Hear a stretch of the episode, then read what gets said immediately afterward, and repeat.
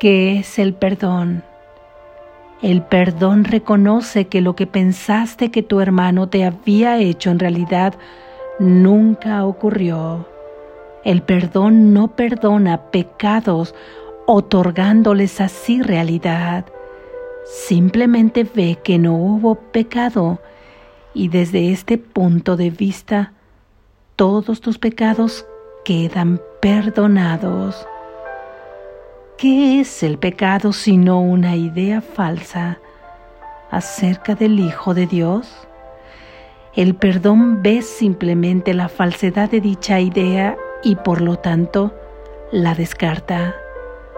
Lo que entonces queda libre para ocupar su lugar es la voluntad de Dios.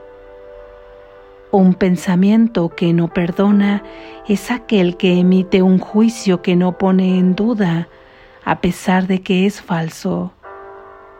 La mente se ha cerrado y no puede liberarse. Dicho pensamiento protege la proyección, apretando aún más sus cadenas de manera que las distorsiones resulten más sutiles y turbias, menos susceptibles de ser puestas en duda y más alejadas de la razón. ¿Qué puede interponerse entre una proyección fija y el objetivo que ésta ha elegido como su deseada meta? Un pensamiento que no perdona hace muchas cosas, persigue su objetivo frenéticamente, retorciendo y volcando todo aquello que cree que se interpone en su camino. Su propósito es distorsionar, lo cual es también el medio por el que procura alcanzar ese propósito. Se dedica con furia a arrasar la realidad sin ningún miramiento por nada que parezca contradecir su punto de vista.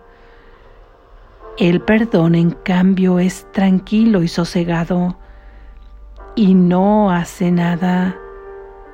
No ofende ningún aspecto de la realidad, ni busca tergiversarla para que adquiera apariencias que a él le gusten. Simplemente observa, espera y no juzga. El que no perdona se ve obligado a juzgar, pues tiene que justificar el no haber perdonado pero aquel que ha de perdonarse a sí mismo debe aprender a darle la bienvenida a la verdad exactamente como ésta es. No hagas nada, pues si deja que el perdón te muestre lo que debe hacer a través de aquel que es tu guía, tu salvador y protector, quien lleno de esperanza está seguro de que finalmente triunfarás él ya te ha perdonado, pues esa es la función que Dios le encomendó.